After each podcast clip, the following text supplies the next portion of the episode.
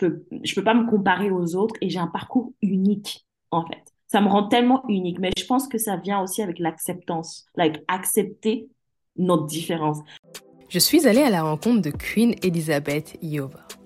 Sur ses réseaux sociaux, elle partage avec nous ses lectures, ses conseils pour prendre soin d'elle, pour investir en elle, pour level up, pour un branding réussi. Elle est d'origine nigériane et elle arrive en France à l'âge de ses 10 ans. Son intégration ne va pas être évidente puisqu'elle ne parlait pas du tout français. Mais elle a refusé d'entrer dans des cases et d'être définie par les autres. C'est une femme inspirante et lumineuse qui a d'abord effectué ses premières expériences professionnelles dans le luxe et elle travaille aujourd'hui dans la tech chez le réseau social LinkedIn. Nous avons échangé sur son parcours, ses challenges, la vie professionnelle, le personal branding, la féminité, comment se prioriser en tant que femme. Bienvenue sur Médita le podcast. Mon prénom est Dado. Médita, c'est bien plus qu'un podcast. C'est une découverte de soi, c'est la compréhension et la guérison de ses propres blessures. Ce sont des transferts d'énergie positive. Ce sont des stratégies professionnelles. C'est tout simplement un espace de bien-être et de bienveillance pour toute femme qui aspire à se transformer, à guérir de ses maux, à se redécouvrir et à trouver sa voie. Aujourd'hui, je suis avec Queen Elisabeth Iova, qui est entrepreneur. Bonjour Queen. Bonjour Dado, comment ça va? Ça va très bien et toi? Ouais, ça va super. Merci. Merci pour l'invitation. Ça fait plaisir. Ben, merci à toi. En tout cas, je suis heureuse de te recevoir euh, sur Medita euh, parce que je suis ton activité, ce que tu fais. Et je trouve ça mhm. très intéressant que hum, l'audience te découvre. Est-ce que tu pourrais te présenter en quelques mots? Bien sûr. Donc, moi, c'est euh, Queen Elizabeth Yua. Donc, on peut m'appeler Queen. Ça, c'est mon premier prénom. Et oui, c'est mon vrai prénom. Parce que souvent, cette question, est-ce que ça a un pseudo? Non, c'est mon vrai prénom donné par mon père. Il tient beaucoup. Donc, euh, il t'a promis un grand destin. Exactement. Souvent, c'est ce que les gens me disent à chaque fois. Ils me disent, mais dis donc, euh, votre destinée, ça va être ouf. Je dis, bah, je l'espère, en fait. Moi, j'appellerais ma fille Queen aussi. Queen. Euh. Ok, ok. Euh, je suis d'origine nigériane. Donc, je suis née au Nigeria, Lagos, Nigeria. je suis arrivée en France lorsque j'avais 10 ans. donc, le français est ma deuxième langue. L'anglais, c'est ma langue maternelle. Euh, de profession, je suis euh, dans le digital, donc je suis creator manager euh, dans une boîte de tech qui s'appelle LinkedIn. Et à côté, je suis aussi média entrepreneur, donc je, suis entrepreneuse dans, dans le monde des médias. Sinon, de côté, voilà, une fille simple, rayonnante, qui tous les gens aiment, quoi. super, super. En tout cas, merci beaucoup. Et toi, qu'est-ce que tu voulais faire? C'était quoi ton dream, ton rêve quand tu étais enfant? Oh my God, that's a good question. très bonne question. j'ai, je pense que j'ai toujours voulu être hôtesse de l'air. Oh! Je ne sais même pas pourquoi. Hôtesse de l'air, je pense que c'est juste le, fait de voyager. J'ai toujours aimé le voyage, de mhm. partir dans un endroit, un autre, euh, de découvrir des nouvelles choses. Donc, euh, pour moi, en fait, hôtesse de l'air, c'était euh, l'occasion, l'opportunité. Enfin, du moins, c'est le métier parfait pour justement découvrir le monde. Et, mais j'étais aussi, j'avais aussi un côté un peu mode. Parce que ma mère, elle est, elle est fashion designer, donc elle avait son petit salon au Nigeria où elle justement elle crée des habits, elle transformait pas mal de choses. Et donc euh, j'ai toujours rêvé de pouvoir être un petit peu celle qui transforme les choses, créatrice en fait, créatrice de plein de choses, que ce soit make-up, euh, mm. euh, la mode et tout ça. Donc c'était vraiment un, univers assez, voilà, le mélange de, de, tout ce qui est artistique et tout ce qui est glamour aussi. Glamour, exactement. Et c'est assez mm. marrant parce qu'aujourd'hui, tu vois en fait le résultat et tu dis, OK, c'est un peu similaire, mais pas dans le même domaine. Quoi. Oui, bien sûr, mais après, c'est euh, tout ça, c'est pour mettre en avant aussi ta créativité. C'est ça, exactement. Et que, Ouais, donc c'est tout ça. D'accord, très bien, super. Et quel a été ton parcours scolaire, euh, professionnel? Alors, mon parcours scolaire, je pense qu'il est important de, de, de rappeler, hein, c'est, j'aime bien le dire parce que ça, ça permet de mettre un, contexte. Donc, euh, j'arrive en France quand j'avais 10 ans, je parle pas mmh. français, euh, donc je suis complètement immigrée. Hein, like, bien, euh, je, je, suis nigériane avant d'être française.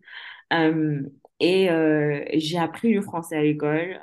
donc, j'ai dû m'intégrer. Je pense qu'on parlera de, de, de, quelques challenges que j'ai pu avoir. Mais j'ai commencé par le, le, le, côté un peu littéraire. Et donc, j'ai fait un bac L. D'accord.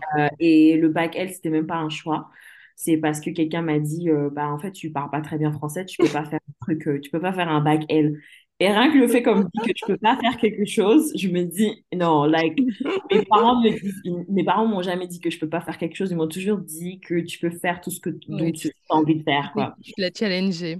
Exactement, ça m'a challengé une seule personne. Et en plus c'est marrant parce que en réalité je savais pas ce que je voulais faire. Donc là c'était dur elle hein. parce que tu m'as donné elle et pour tu dois beaucoup écrire justement. Et si tu parles pas très très bien français on va se dire mais c'est pas pour elle elle. Mais, quand j'ai commencé, j'ai dit, mais qui m'a envoyé? Mais pourquoi j'ai écouté cette personne pour premier quoi, en fait?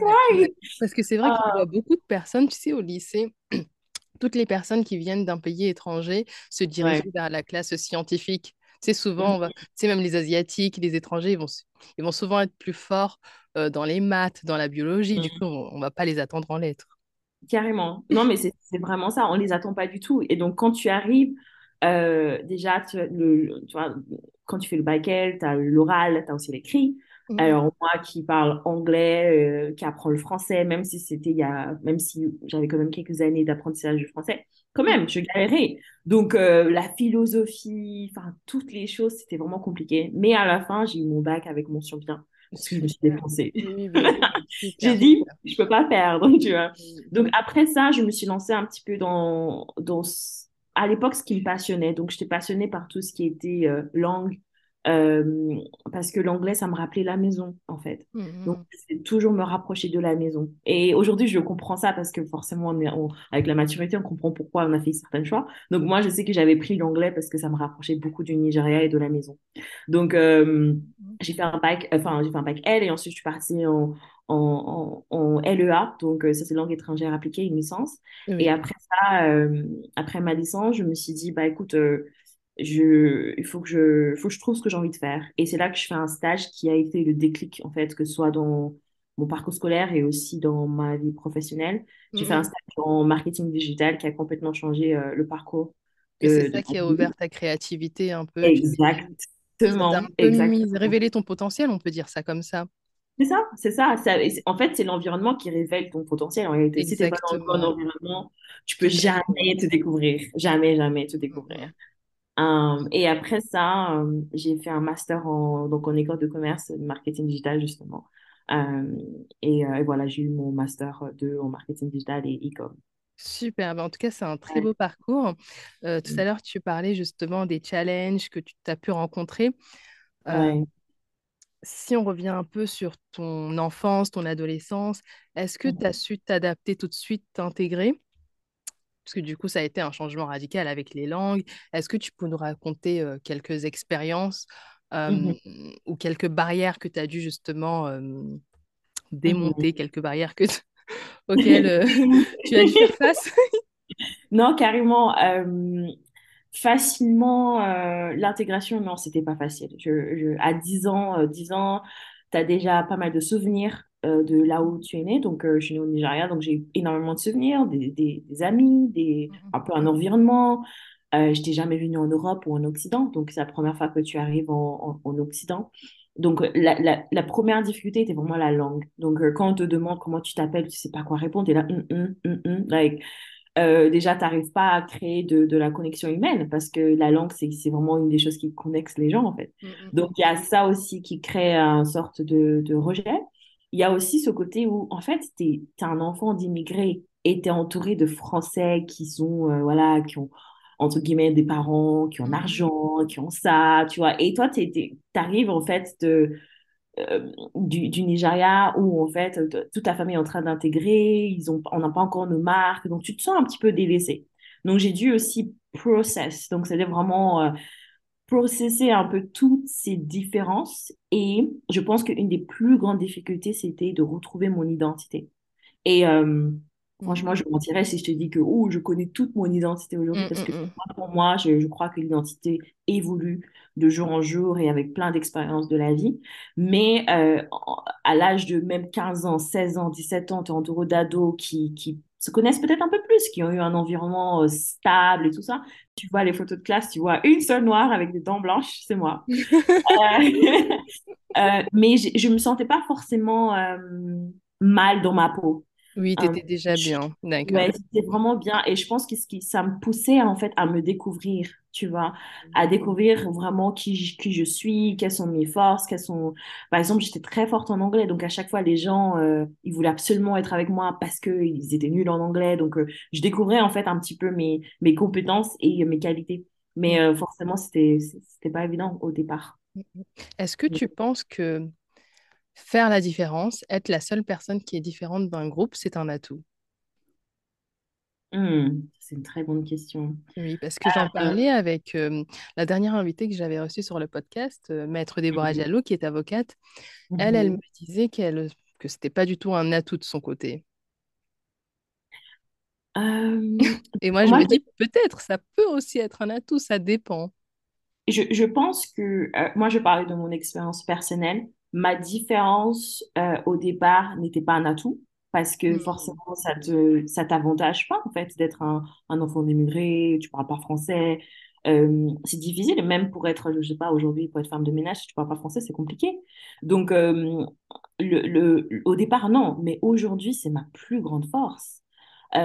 Pourquoi? Parce que c'est ce qui me permet de me connecter à mon moi déjà le vrai moi et c'est ce qui me permet en fait de savoir où est-ce que je vais donc, euh, le fait que je sais que je suis différente, ça me permet de savoir que, en fait, je peux, je peux pas me comparer aux autres et j'ai un parcours unique, en fait. Ça me rend tellement unique. Mais je pense que ça vient aussi avec l'acceptance, like, accepter notre différence. Je pense qu'on a du mal, qu'on n'accepte pas nos différences, on a vraiment du mal à l'utiliser comme Après, c'est vrai que c'est tout un processus. Je donne pas le choix aux d'autres personnes, en fait, de me, de me mettre dans un box. Et je pense que ça, c'est on en parlera pendant, mon, par rapport à ma vie professionnelle, mais c'est quelque chose que c'est non négociable pour moi. Je, je refuse qu'on me mette dans une box, je refuse qu'on me dise, OK, parce que je suis enfant d'immigrés, euh, né au Nigeria, arrivé ici, je parlais pas français, ça veut dire que en fait, je vais pas réussir, ou ça veut dire que je peux pas avoir telle opportunité. En fait, je, je refuse un peu de statu quo à chaque fois. En fait, c'était comme si, je pense, que c'était comme si c'était dans mon subconscient où je me dis en fait non c'est pas possible c'est comme euh, l'histoire de faire elle tu t'es dit non non non je veux faire elle. Yeah, c'est ça en fait. Genre, même à l'âge à l'âge de quel âge je me suis dit je vais faire elle? Je sais même plus 16 ans ou quelque chose comme ça. Je dis non mais pourquoi tu me dis que je peux pas faire ça? T'es qui en fait pour me dire? Est-ce que dans ta vie professionnelle ces dernières années, tu t'es rendu compte que tu avais des barrières mentales, par exemple, comme le sentiment de légitimité, euh, le perfectionnisme, le syndrome de l'imposteur? Euh, dans ces dernières années, j'ai un peu bifurqué, un petit peu dans, dans ma vie euh, pro. Donc, euh, j'ai commencé par le luxe, dans le cas où j'ai voyagé pas mal dans plusieurs groupes, notamment LVMH, Lauder et, et plusieurs marques comme ça, Paco Rabanne et tout. Mais à un moment, je me suis dit, je, encore une fois, hein, c'est quand on se, plus on se connaît, mieux on sait où est-ce qu'on va le fait que je me connais encore plus, je me suis dit, ah, en fait, je suis, il y a quelque chose qui me manque un petit peu dans ma vie pro, et c'est de la connexion humaine. Euh, quand je, quand j'étais dans le luxe, c'était vraiment très produit. Euh, et euh, je me suis dit, non, j'ai vraiment besoin de ça. Donc, c'est là que j'ai bifurqué un petit peu dans la tech, qui me enfin, c'est pas vraiment tech, tech produit, mais c'est plus tech humain. Et en fait, une des barrières que j'ai pu affronter, c'est le fait que quand tu as un background tellement dans le luxe, tu sais, le luxe, c'est tellement dans l'excellence, dans le perfectionnisme et tout ça, bah, parfois, quand tu rentres dans une autre euh, industrie, il faut que tu lâches, en fait. Tu n'as pas les mêmes fonctionnements. Et je pense qu'une des barrières, c'était ça aussi, c'était de m'adapter à une autre industrie, une autre industrie, euh, et connaître un petit peu les codes de cette industrie et comment moi, je peux m'exprimer dans cette industrie. C'est complètement différent. La façon dont tu t'exprimes dans le luxe et que tu t'exprimes dans le tech, rien à voir. De reprogrammer un peu ta manière de penser, de travailler aussi. Exactement, de travailler, de te présenter, ton personal branding qui est super mmh important parce que dans une entreprise, oui, on en parle. Mmh, mmh. Ouais. Euh, de te présenter, de, de, créer des connexions, de, euh, enfin plein plein de choses comme ça. Donc euh, j'ai dû un peu déconstruire un petit peu ce que j'ai appris dans le luxe, ce qui m'a beaucoup servi. Hein. Le luxe, ça m'a beaucoup aidé à être perfectionniste, à chercher l'excellence, à Euh, j'ai un œil énormément dans le détail, alors qu'auparavant, je n'étais pas vraiment dans le détail, j'étais dans le côté un peu euh, big picture. Mm-hmm. Euh, donc maintenant, je suis très dans le détail à cause du, grâce au luxe, je dirais. mais c'était quand même compliqué au départ. Je me dis, ah ouais, en fait, moi, on me dit, ok, tu as un projet, tu dois faire ça, ça. Moi, je te fais une présentation de A à Z. alors que fait, un peu too much, alors que c'était pas peut-être pas ce qui était demandé. Genre, ça aurait pu être un mail, en fait. Donc, euh, mais c'est ça, en fait, ça te forme et après, tu, tu adaptes avec le temps. Donc, il y a mm. ça. Mais après, émotionnellement parlant, euh, je pense que ce que j'ai dû affronter, c'est le côté où, euh, en fait, comment tu peux être authentique, en fait, dans le monde du travail. Est-ce qu'on peut être authentique dans le monde du travail? Moi, c'est la question que je me pose. Qu'est-ce que tu en penses? Tu peux pas être authentique dans le monde du travail. Euh, en fait, pourquoi? Non, je, je, dis la vérité dans le sens où je ne vais pas euh, dire des, enfin, faire passer un message qui est complètement faux. Moi, je pense que tu ne peux pas être 100% authentique dans le sens où l'authenticité pour moi, c'est être à nu. Pour moi, l'authenticité, c'est de la vulnérabilité. C'est la vulnérabilité. Tu peux pas être vulnérable avec tout le monde être vulnérable avec tout le monde, c'est dangereux. Tu peux pas être vulnérable. Tu dois être sélectif avec qui tu es vulnérable. Par exemple, notre famille nous connaissent peut-être un peu mieux que euh, notre collègue du travail, ce qui est normal parce qu'on est un peu plus vulnérable avec nos familles. Ils nous connaissent un peu notre vrai nous, right? Mm. Um, alors qu'au travail, non, ils connaissent qu'une partie de nous. Donc, je pense que l'authenticité, c'est vraiment une authenticité un petit peu différente au travail. L'authenticité au travail, c'est, bien sûr, tu dois montrer une partie de ta personnalité, mais tu dois aussi être sélectif tu dois être calculé aussi, c'est stratégique. On, enfin, j'aimerais mieux qu'on me dise ça quand j'ai commencé dans le monde du travail, de, le fait d'être un peu stratégique dans, son, dans sa personnalité, dans son authenticité, parce que c'est pas tout le monde qui est prêt à recevoir le tout de toi. Tu vois ce que je veux dire? Et ça, parfois, on peut être déçu dans le monde du travail parce qu'on attend à, on a tellement des, des attentes très hautes. On attend à trouver une famille au travail. C'est ça, mais non, tu ne trouves pas des amis et des amis. Parce que j'avais aussi enregistré un podcast, je ne sais pas si tu connais Edna Jump. Oh non, je ne connais pas. Non, elle est boosteuse RH en ressources humaines. Vraiment, elle me disait exactement la même chose que toi. C'est qu'on ne peut pas se permettre justement d'être soi-même au travail. Après, moi, je trouve qu'il y a une nuance quand même, parce que euh, moi, j'arrive pas à être quelqu'un d'autre au travail. Mais par contre, euh, il y a des nuances. Donc, il y a vraiment des nuances, c'est-à-dire que tu, tu, il faut mettre des barrières. Donc, j'aime bien dire boundaries. Je suis très euh, pointilleuse dans tout ce qui est boundaries, personal boundaries, c'est-à-dire que ta vie privée reste ta vie privée. Ça ne veut pas dire que tu peux pas parler de tes vacances, tu peux parler de tes vacances, mais et, conscient que en fait tu es dans un monde où en fait le but c'est pas justement d'être vulnérable, le but c'est d'être performant. C'est on, on, on, te paye pour que tu sois performant, on te paye pour que tu apportes un résultat. Et il faut que ça reste dans ta tête, dans, ta, dans tes priorités tous les jours au travail. Parce que lorsque tu perds cette notion de euh, performance, en fait, tu recherches un petit peu ton, ta valeur au travail. Tu commences à t'ouvrir, à vouloir, euh, tu vois.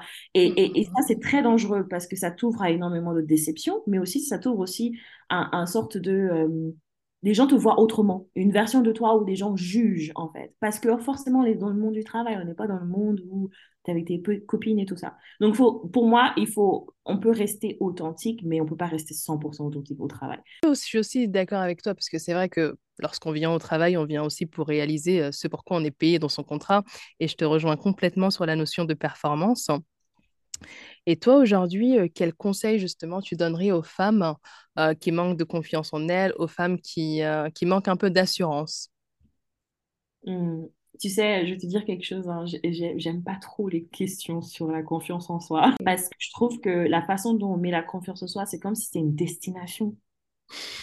non, mais tu sais, c'est comme si on a, je te donnais trois étapes pour que tu aies confiance en toi. Like, guys, la confiance en soi, c'est c'est tout un journey. Pour moi, en fait, aujourd'hui, c'est chaque jour. Et surtout, en, étant un être humain, c'est normal parfois on n'a pas confiance en nous. Nous sommes des êtres fragiles à la fois, des êtres complexes et à la fois des êtres, euh, tu vois, hyper forts. Mais c'est toute cette complexité qui fait nous, en fait, tu vois. Mm, mm, Donc mm. la confiance en soi est aussi un moteur parfois. Tu vois, parfois quand tu n'as pas confiance en toi, c'est là que ça te, ça te donne un challenge. Bah tu vois, non, bien sûr. Il y a des personnes qui n'ont pas confiance en elles, qui sont très performantes. Hein. C'est ça. Donc, pour, moi, c'est ce que je dirais aux femmes aujourd'hui, c'est simplement euh, continuer à se découvrir, continuer à poser des actions pour justement se prouver qu'on est capable de certaines choses. Il y a quelque chose qui se passe dans notre cerveau lorsqu'on fait, une, lorsqu'on fait quelque chose qu'on pensait qu'on n'est pas capable de faire. Par exemple, si tu, tu pensais que tu n'étais pas capable de quitter ton pays d'origine et de, d'aller vivre dans un autre pays et tu fais ça, en fait, dans, ta, dans ton cerveau, il y a quelque chose qui se déclenche. Et le fait de, tout, de, de chercher des choses un peu difficiles, tu vois, des choses un peu, des choses un peu, voilà, challengeantes et d'essayer vraiment de, de réussir ces choses. Euh, même si tu ne réussis pas la façon dont tu, tu, avais imaginé, mais rien que le fait de poser des actions, de, d'essayer des choses et de vraiment, euh, avec tes peurs et tout ça, de poser des actions, euh, ça permet en fait de, de, de, d'augmenter ta confiance en toi, de vraiment augmenter ça. Donc ça, je parle en termes d'expérience. Moi, ça a toujours été ça. Que ce soit euh, dans ma vie pro où je disais épuré, mais en fait, je vais être dans le luxe, mais j'ai aucune expérience dans le luxe, mais qui va me prendre rien que le fait de poser cette action, de poser mon CV, de me dire que, OK, je vais quand même poser mon CV même si j'ai peur, et de, le fait que d'avoir euh, rentré dans le luxe et évolué dans le luxe, je me suis dit, OK, en fait, je suis capable de plein de choses. Euh, qu'est-ce, que, qu'est-ce que je peux faire encore? D'accord. Donc, tu dirais de toi que tu es une personne qui aime le challenge euh, Non, j'aime pas challenger, il faut que je, le fasse. parfois, je n'aime pas le challenge, mais le challenge est nécessaire pour euh, ma croissance. C'est vraiment Oui, exactement. Tout à fait d'accord. Mmh, mmh, mmh. Alors, moi, comme je disais tout à l'heure, je te suis sur les réseaux et j'aime bien euh, ton personal branding. Quels sont tes conseils en matière de personal branding? Alors, effectivement, c'est, les réseaux sociaux, c'est, un, enfin, c'est des canaux, enfin, on va dire que c'est, comment je peux dire ça? C'est un endroit pour moi d'expression de soi. Mm. Mais c'est aussi un endroit d'expression de ses compétences et de ses expertises. C'est un outil vraiment très puissant.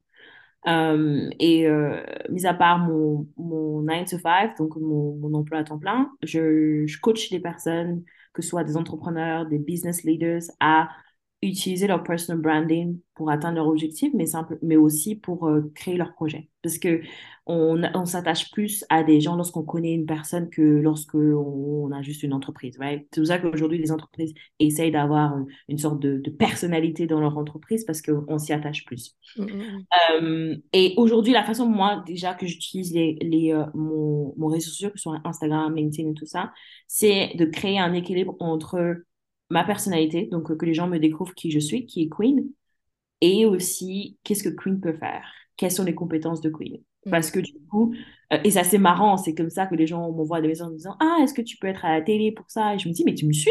Bah oui, je te suis, je t'ai découvert. tu as, fait un live où tu parlais de, euh, euh, je sais pas, se découvrir, découvrir son identité. Ah, ok. Donc, c'est un des conseils que je pourrais dire en premier pour le personal branding, c'est vraiment de, de, de d'écrire un petit peu ce qu'on veut déjà partager. Tu sais, il y a des personnes qui ont envie de partager leur vie privée et ça, c'est OK. C'est vraiment OK parce qu'il y a des vies qui sont transformées par ça, tu vois. Euh, il y a des gens qui sont impactés par ça. Mais il faut juste savoir ce que tu as envie. Qu'est-ce que, comment tu as envie d'utiliser les réseaux sociaux? Est-ce que tu as envie d'utiliser ça pour montrer tes compétences, montrer ta personnalité, montrer ton art? Il faut juste définir un tout petit peu parce que ça, ça va t'aider ça va te guider sur ton utilisation et surtout la façon dont te protéger des réseaux sociaux. Exactement. Mm, mm, ça, mm. c'est hyper important, tellement important. Donc, toi, tu euh, trouves qu'il faut un équilibre entre ta personnalité et tes valeurs. Donc, qu'est-ce que tu peux apporter de plus? C'est ça. C'est-à-dire que tu ne vas pas non plus être un mur, tu vois. Il faut que tu montres un petit peu qui tu es. Il faut donner un peu. Exactement, montrer un petit peu qui tu es, mais aussi euh, en fonction de ton utilisation. Donc, il y a des personnes qui utilisent les ressources seulement pour le business, seulement pour autre chose. Moi, j'utilise ça pour mon business, mais aussi pour mon personal branding, qui est deux choses complètement différentes parfois. Mm, mm. Euh, je montre aussi qu'est-ce que qu'est-ce que je suis capable de faire, ou du moins mes compétences, ou euh, mon travail, c'est-à-dire que ma mission de vie, le monde des médias, les choses qui, qui, que, que j'ai pu faire pour des gens, ce genre de choses, pour que les gens puissent voir un petit peu ces deux côtés. Tu vois. Mmh, euh, donc, ça, c'est une première chose. Après, une deuxième chose, je pense que c'est hyper important pour son personal branding de, de connaître ses valeurs, mais tellement important. Mmh. Et ça, ça c'est un travail que moi, je fais tous les ans. Tous les ans, je revois mes valeurs. Euh, J'en ai, six. Et à chaque fois, tous les ans, je revois mes valeurs en disant, OK, est-ce qu'il y a un qui a évolué? Est-ce qu'il n'y a pas un qui a évolué? Et souvent, tu verrais, quand, je, quand je dis mes valeurs, je dis, ah ouais, ça fait sens. Mes valeurs, c'est l'authenticité, l'intégrité, la créativité, enfin, toutes ces, l'honnêteté, toutes ces choses sont hyper importantes pour moi. Et ça, c'est quelque chose que j'essaie de transmettre dans, sur, euh, au, travers de mes réseaux sociaux. Donc, un des conseils aussi que je peux donner, c'est dans le sens, OK, de définir ses valeurs et de voir comment on peut transmettre ces valeurs. Il y a des mm. personnes, par exemple, la justice, ce sont, c'est leurs valeurs. Donc, euh, c'est vrai, deux conseils que je pourrais donner, c'est vraiment le côté euh, définir un peu ce qu'on, l'outil, enfin, pourquoi tu utilises les réseaux sociaux, définir tes valeurs et, et ensuite, après, c'est un journey. Franchement, c'est une aventure des hauts et des bas et il faut juste apprendre tout au long de l'aventure. Mm, mm, ben super, ben en tout cas, euh, merci beaucoup pour tous tes conseils. Et où est-ce que tu te vois dans 10 ans? My God. Est-ce que tu dois gérer ton entreprise, Queen Elizabeth Iova en titre? Est-ce que tu te vois dans une entreprise? Est-ce que tu te vois en Afrique? C'est des questions qui donnent des mots de tête. Hein. c'est des questions qui font réfléchir. Euh, en plus, c'est assez marrant que tu poses cette question parce que je vais avoir 30 ans dans un mois. Euh, oh. je me suis dit, waouh, je rentre dans une nouvelle décennie et qu'est-ce que j'ai envie de. Quel est le queen que j'ai envie de voir à la fin de cette décennie? Euh, Et c'est une question qui fait un peu peur parce que tu te dis, waouh, en fait, par où commencer? Je vais pas dire des choses concrètes, mais je vais juste dire des choses, comment j'aimerais bien me sentir. Mmh, mmh, mmh, je veux pouvoir me sentir libre, gagner en liberté. Et ça, c'est liberté de temps, liberté en termes de finances, liberté en termes de euh, mental, tu vois, liberté. Pour moi, ça, c'est vraiment hyper important. Ça, c'est une première chose. Deuxième chose, je veux avoir plus de soleil. Oui, je comprends. donc, je veux avoir plus de vitamine D. je comprends. ça, ça, ça va, donc ça, ça va forcément influencer là où je vais euh, habiter. Euh, et euh, dernière chose que je vais dire là, où est-ce que je me vois, je veux pouvoir bâtir ma famille. Je pense que ça, c'est hyper important pour moi de, de, de, faire, parce que moi, pour moi, la famille, c'est un pilier qui, qui fait partie, un des piliers de réussite pour moi. Mmh, mmh, mmh, donc voilà, c'est les trois choses que je dirais. Les autres, après, entre deux avions, oui, ça, ça forcément. D'accord. Ben, je me suis dit, dernière question, mais en fait, non. C'était l'avant-dernière. Ma dernière question, c'était, euh, vu justement, je trouve que tu es très rayonnante, très lumineuse, euh, avec une très belle énergie féminine. Quels sont tes conseils euh, comment, comment et qu'est-ce que tu fais pour prendre soin de toi Tes conseils en matière d'énergie féminine? Oh, Wow. Wow, je ne m'attendais pas à cette question. c'est le mois de la femme. Donc... Non, Grave, non, c'est un, un jour très important et c'est un mois très important. Même si euh, pour moi, la femme, elle se célèbre tous les jours. Tout à fait euh, d'accord. Euh, déjà, moi, je pense que la, la, première des choses pour vraiment prendre soin de soi, c'est se donner le temps de prendre soin de soi. Ça, ça paraît tellement simple ou bête, mais tu sais, nous, les femmes, on est toujours à côté, à droite, à gauche, en train d'aider les gens, en train de faire. Like, you know, la première chose le matin, c'est dire Dado, comment tu vas? Comment tu vas? Qu'est-ce que tu as besoin d'aujourd'hui? Est-ce que tu as besoin d'une tasse de thé? Ou est-ce que tu as besoin d'un massage? La première question, c'est d'abord toi, en fait. Et ça, je pense que parfois, on oublie, en fait, de se valoriser d'abord. On a beaucoup de surcharge mentale en tant que femme. Tellement de choses. Et je pense qu'il faut être tellement intentionnel. C'est pas quelque chose qui est impossible, mais il faut être intentionnel en fait. Te dire que, tu sais, moi par exemple, tous les mois j'ai un massage. J'ai ma séance de massage tous les mois. Je ne loupe pas ça parce que pour moi, c'est quelque chose qui besoin pour mon bien-être. Mm-hmm. Et le fait de pouvoir dire non aux gens lorsque ça tombe un jour où je fais un massage, c'est pour moi, c'est prendre soin de moi c'est de me mettre en priorité. Et je pense que souvent, nous, les femmes, on ne se met pas en priorité. Souvent, on met notre mère, notre soeur. Notre travail. Le travail. Le travail, my le, God. Le petit copain. le petit copain. Tout ça en priorité. Les réseaux sociaux en priorité. Oui, c'est vrai. En plus, des fois, c'est inconscient aussi. On, on, pense qu'on se priorise, mais en réalité, on ne se priorise pas vraiment. On ne se priorise pas. Et tu sais que c'est pour ça que je te dis qu'il faut être intentionnel. C'est-à-dire que limite, il faut que tu tu te considères comme une entreprise, tu vois. C'est-à-dire que, OK, lundi, je fais quoi pour moi? Qu'est-ce que j'ai fait pour moi aujourd'hui? À la fin de la journée, demande-toi la question, qu'est-ce que j'ai fait pour moi? Et qu'est-ce que tu as fait pour toi? C'est pas aller au travail, c'est pas, euh, je sais pas, laver tes dents. Non, quelque chose de vraiment intentionnel pour toi. Et ça, si on essaye de, rien que de, de prendre cette habitude-là, de, un, de se poser la question le matin, euh, qu'est-ce que j'ai besoin, comment je me sens, est-ce que je vais bien, tu vois? Et le soir, se dire, OK, qu'est-ce que j'ai fait pour moi? Je pense que ça changerait tellement dans la façon dont déjà on se sent à l'intérieur de nous et aussi la façon dont on communique avec les autres. Tu parce que tout est vraiment intérieur, tu vois. C'est-à-dire que si tu es joyeuse avec les gens, enfin, il y a quelque chose qui se passe à l'intérieur, tu vois ce que je veux dire? Donc, c'est vraiment, euh, ça commence déjà par soi. Donc, il faut vraiment prendre le temps pour soi, vraiment intentionnellement. Et je pense que c'est comme ça qu'on trouve aussi le bonheur, tu vois ce que je veux dire? Parce que au final, euh, si on n'arrive pas à être, euh, à prendre du temps pour soi, c'est difficile aussi de prendre du temps pour, pour, les, autres, vraiment. Mm. D'accord, super. c'est une très bonne réponse. Hein. Je suis complètement d'accord avec toi sur penser à soi et se prioriser. Voilà, donc on a fait le tour des questions. Ben, je voulais te remercier d'avoir accepté l'invitation.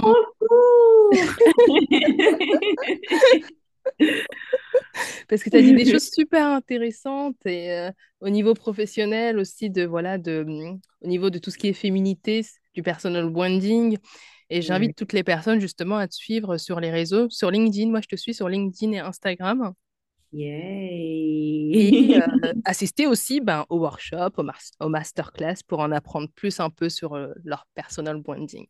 Absolument, absolument. Et j'ai un, un, gros projet qui arrive euh, très très bientôt. Donc, Vite, on attend.